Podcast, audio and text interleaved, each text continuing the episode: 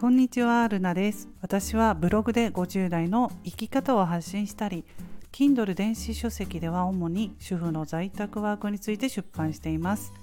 この番組ではブログや Kindle を執筆していた気づきや50代の人生観、日常で感じたことなどをお話ししています。どうぞよろしくお願いします。前回の配信でうちの息子が入院していたっていうお話をしていたんですけれどもそれで心配していただいてねレターをいただきました。レターくださった方本当にありがとうございます。うんあのそう2泊3日でちょっと入院していたんですけれどもね。でその後ちょっとスタイフ配信できてなかったんですがその間にレターが来ていましてね、まあ、そういうレターが来てるお知らせのところを見てレターが来てるなと思って。でそのレターを開いて息子さん大丈夫でしたかとかねそういう言葉メッセージがね貼ってると本当にね励みになります。ありがとうございます。まあだからねやっぱりスタイフって本当優しいあったかい方が多いんだなって思います。なかなかねこうやって配信がねできなくなるとうんやっぱりねモチベーションがどうしても下がってしまうのでさあ配信しないとしよう話さないとと思ってもなかなかね時間を自分で今だみたいな感じで今だそういう感じでね話さないと喋れなくなりますよね本当に、うん、だからそういう時にレターがね来ていたりすると嬉しいメッセージがあるとさあじゃあ今配信しようっていう風になれるので本当にありがたいです。ありがとうございます、ま、息子のねあの手術は2泊3日だったんですけれどもまぶたにね三粒腫っていう物もらいちょっと治りにくい物もらいができるんですよねうちの息子が。であの手術自体はそんな難しいものじゃないんですけれども全身麻酔ねこの全身麻酔っていうところがね結構ねやっぱり心配だったりするんですよね。あの同意書を書かされますのでリスクがありますよみたいなねそういうこと書いてるんですよ。大丈夫って思うんですけどやっぱりねここがね怖いなって思いますね。うん、であの私もね2年ぐらい前に親知らずの手術をした時に全身麻酔で手術してるので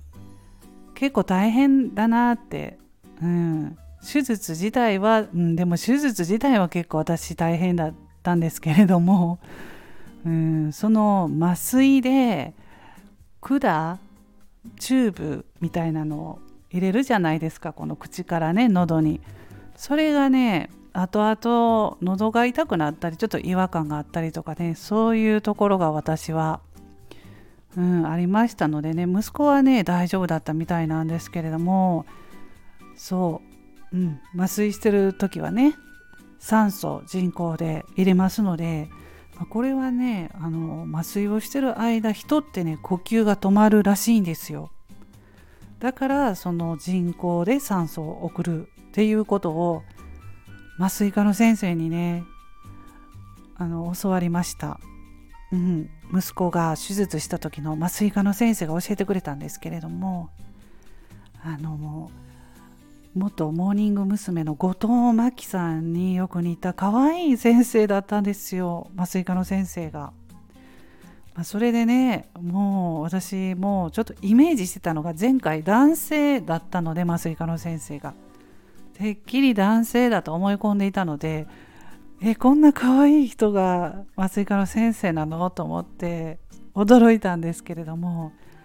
後藤真希さん可愛いですよね。で息子もね嬉しかったんじゃないでしょうか。はい。だからちょっとそういうこと聞いてね人って呼吸が止まるってその麻酔してる間ねうんそういうこと聞くと怖いなと思いますけれどもまあまああの大体はね大丈夫だと思いますけれどもはい、まあ、そんなことでえー、手術して、まあ、あとね家帰ってきていろいろ私も忙しくてねあのなかなかスタイフ配信できなかったんですけれども、うん、今日ちょっとね話してみようと思って話してます。でまあそれで私は、まあ、前回でこれも言ってたんですこれもこの話もね話してたんですけれども Kindle 電子書籍出版してるんですね。それで最近 AI でイラストを作ってで絵本を出版したりいろいろとちょっと試してるんですよね。私も AI ってどんなものかなっていう感じでねいろいろと試したいなと思ってやってるんですけれどもまあ時間がね私の場合あるからこういうことできるんですけどなかなかねあのチャット GPT だったりそういうまあ AI のね画像生成できるミッドジャーニーとかまああるんですけどいろいろ。まだまだ日本人の人って使ってない人がほとんどというふうに言われてるんですけれどもこれねでもね実際使ったらほんとすごいのでびっくりするんですよ。だから特に若い人はねこういうのでどんどん使ったらいいのになって私は思いますそれでまたそのチャット GPT4 の方なんですけれども3.5と4ってあるんですよチャット GPT って。で4は有料なんですけれどもそのねそれで DAL3 っていうのがあってそれでねあのテキストであの画像が生成できるようになりましたこれあの私またすぐ試しましたけれどもすごいですうん、テキスト書くだけでパッとイラストとか画像を生成してくれるんです。チャット GPT でもこれができるようになったので本当にその AI の進化っていうんですか早いなって思います。またそれでねあの電子書籍とかあのどんどんクオリティの高いものが作れるなって思うんですけれどもでもちょっとまあ私がやってる、うん、やってみて思うのはまだまだ少ないなこういうことをしてる人少ないなって本当に感じます。うん、そうまあだからちょっと有料とかになるとねどうしてもお金かかってしまうので、うん。まあ、そこはあのハードルが高いのかなと思いますけど無料もあるのでねチャット GPT3.5 って多分無料の方も使ったことがない人たくさんいるんじゃないかなと思います。若い人はねでもなんかこういうことってなかなか取り組まないですよね。うちも20代の子供いますけど